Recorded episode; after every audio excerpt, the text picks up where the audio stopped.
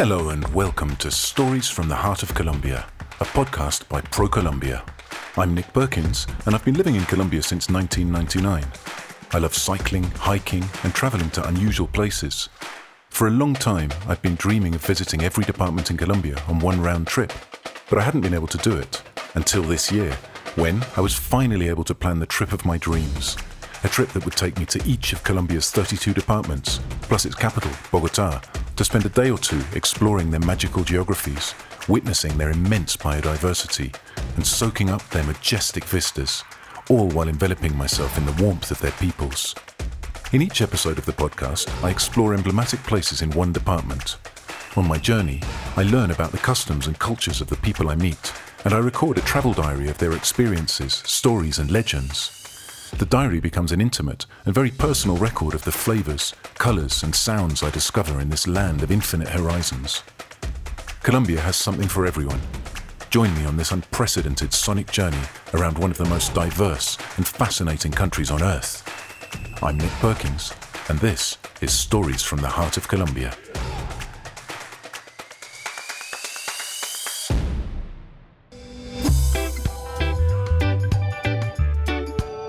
And so, in today's episode of the podcast, I found myself in Colombia's northernmost department, the archipelago of San Andres, Providencia, and Santa Catarina.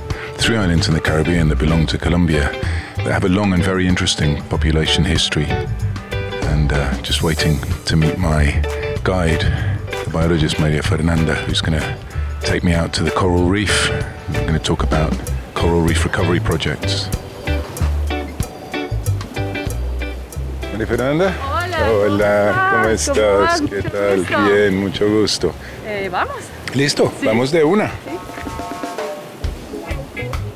So I just met Maria Fernanda Maya, my guest today on the podcast. We've come down to the San Andres Marina. It's a beautiful day, blue sky, a few white clouds in the sky.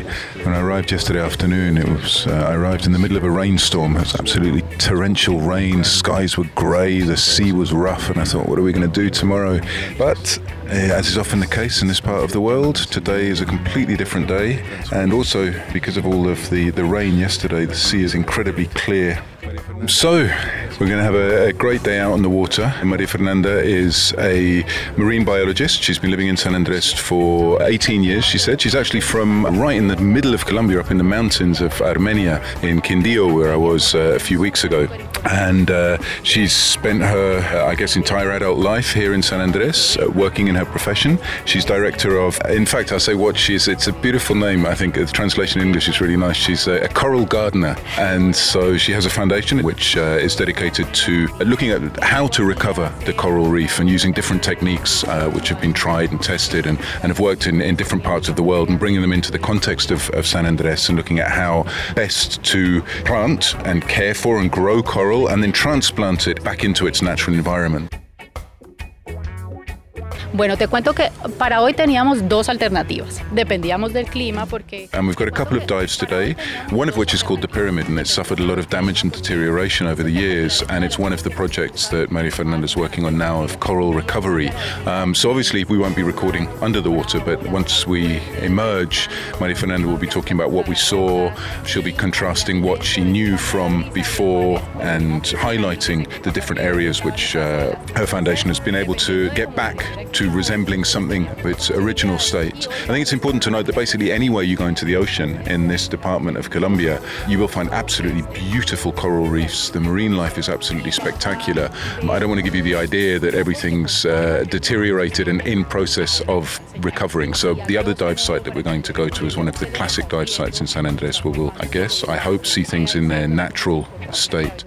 So I'm really looking forward to this. It's going to be a great day. It's the only, the first and only episode of the podcast where I'll be underwater. So sadly, I won't be recording whilst I'm under the water. Uh, so our guide and boatman have just arrived. María Fernanda, vamos a ver esta belleza.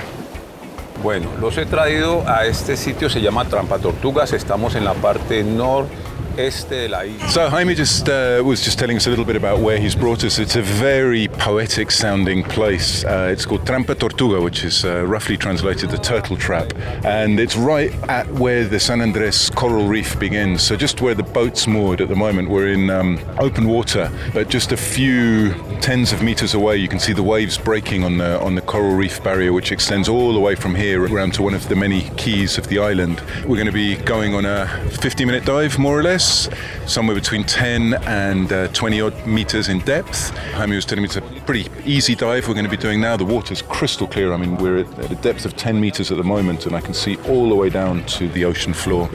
And there are a number of different things we're going to see on the way. Uh, one of which could be some rays, maybe some sharks. Uh, and when uh, when we come out of the water, uh, I'll talk to Jaime again, and especially Maria Fernanda, about more precisely what we've seen and, and what it means for the local uh, ecosystem. So let's go dive.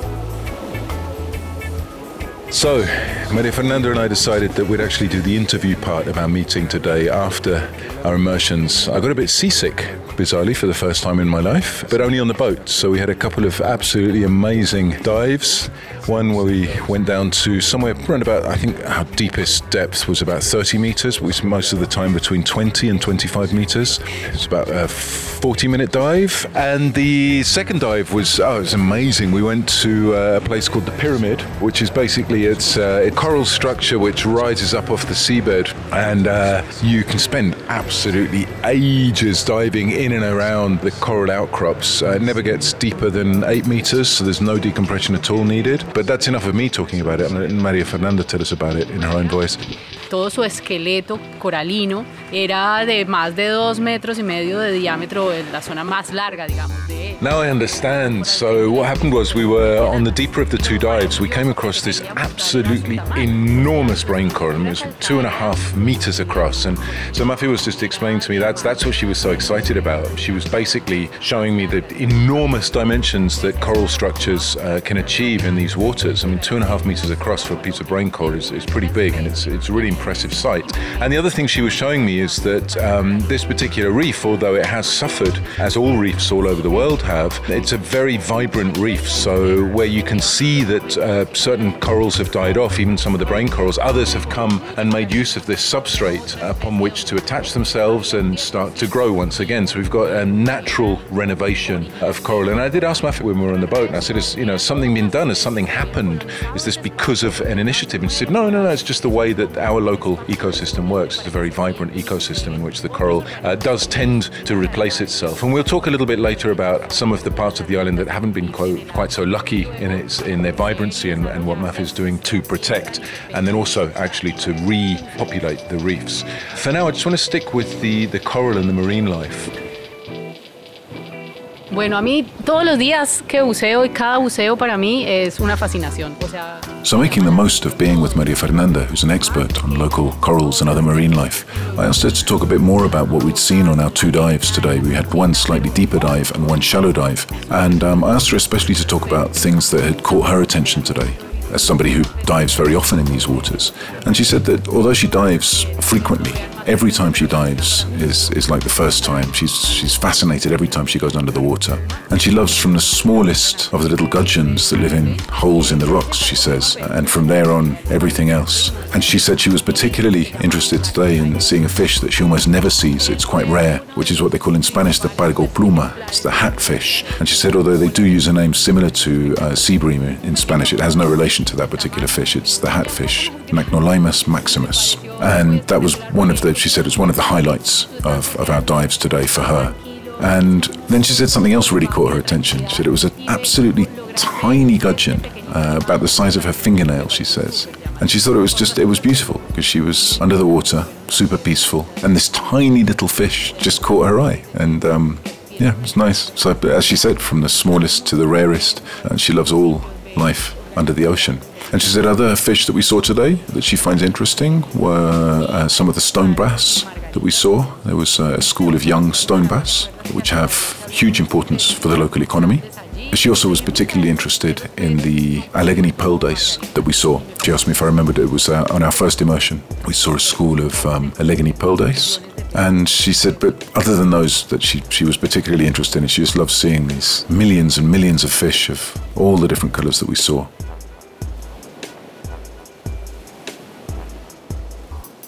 Puedes bucear todos los otros treinta y pico de sitios de buceo que tenemos y no te vas a cansar en ninguno. And then asked Maria Fernanda to talk to us a little bit about further diving opportunities. I'm, I'm only on the island for just a, a, few hours. I've only got time for two immersions. But I asked her to talk a, a little bit more about what you would do if you had perhaps um, another five immersions, another three or so days on the island, or even more.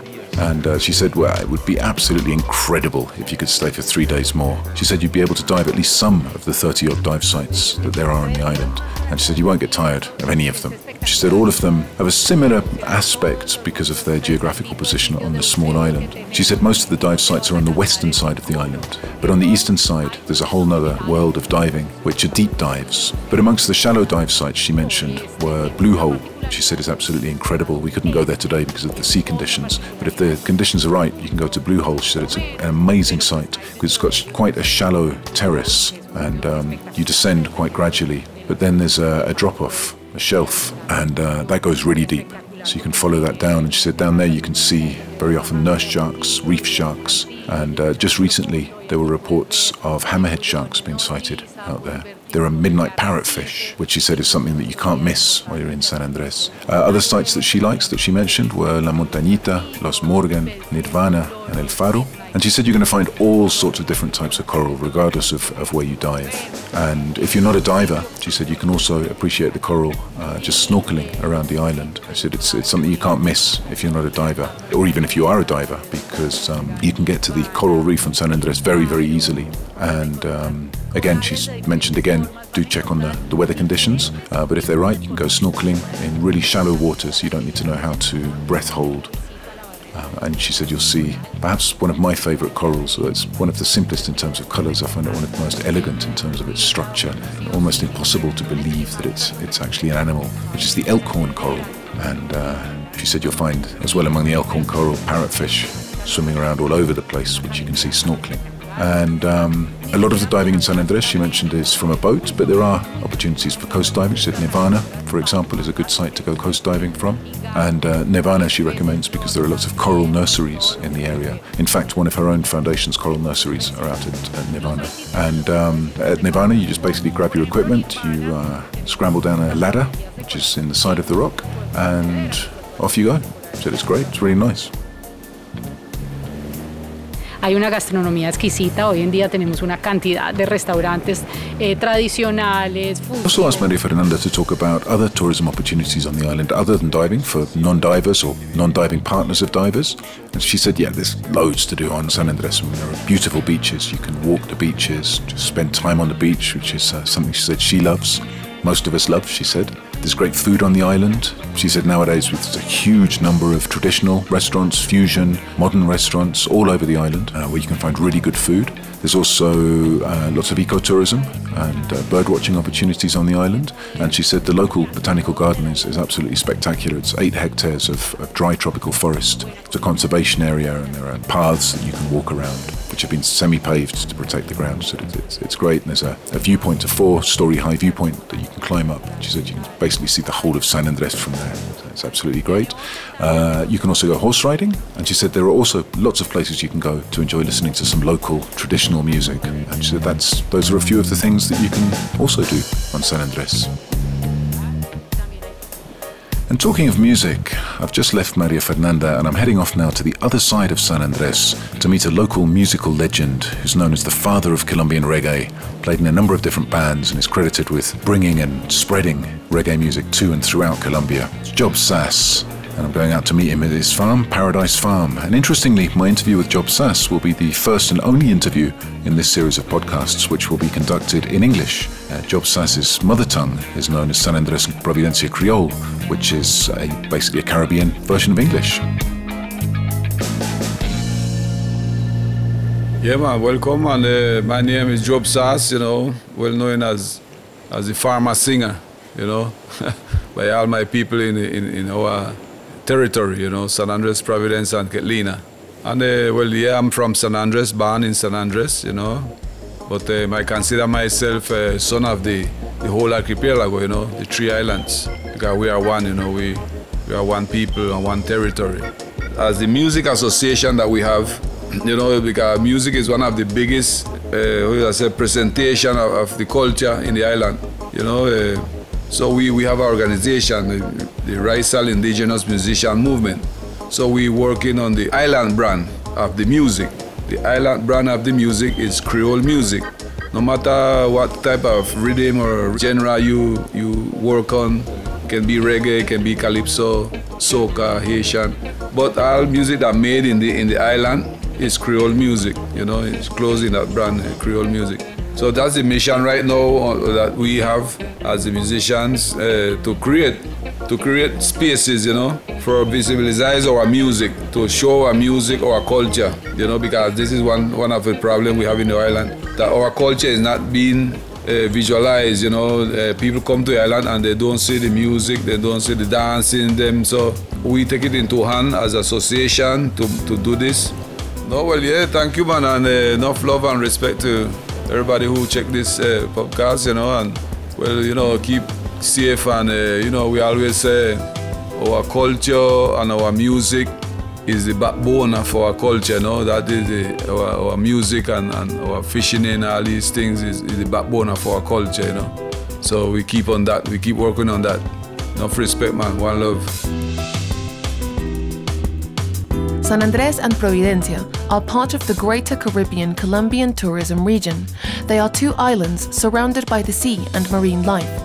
It is a land with a long commercial history because of its strategic position, and the Raizal culture that emerged from this has its own language, beliefs, culinary arts, and music. To learn more about places like Playa Bandera Azul, Johnny Cay, the Mangrove Old Point Regional Park, the Island House Museum, the Botanical Garden, or the Sprat Bight Beach, visit Colombia.travel. The Stories from the Heart of Colombia podcast was produced by ProColombia. Its contents are protected by the intellectual property laws of the Republic of Colombia and do not reflect the views of the national government, ProColombia, or the other entities that participated in this project. None of these will assume liability for any of the views expressed here.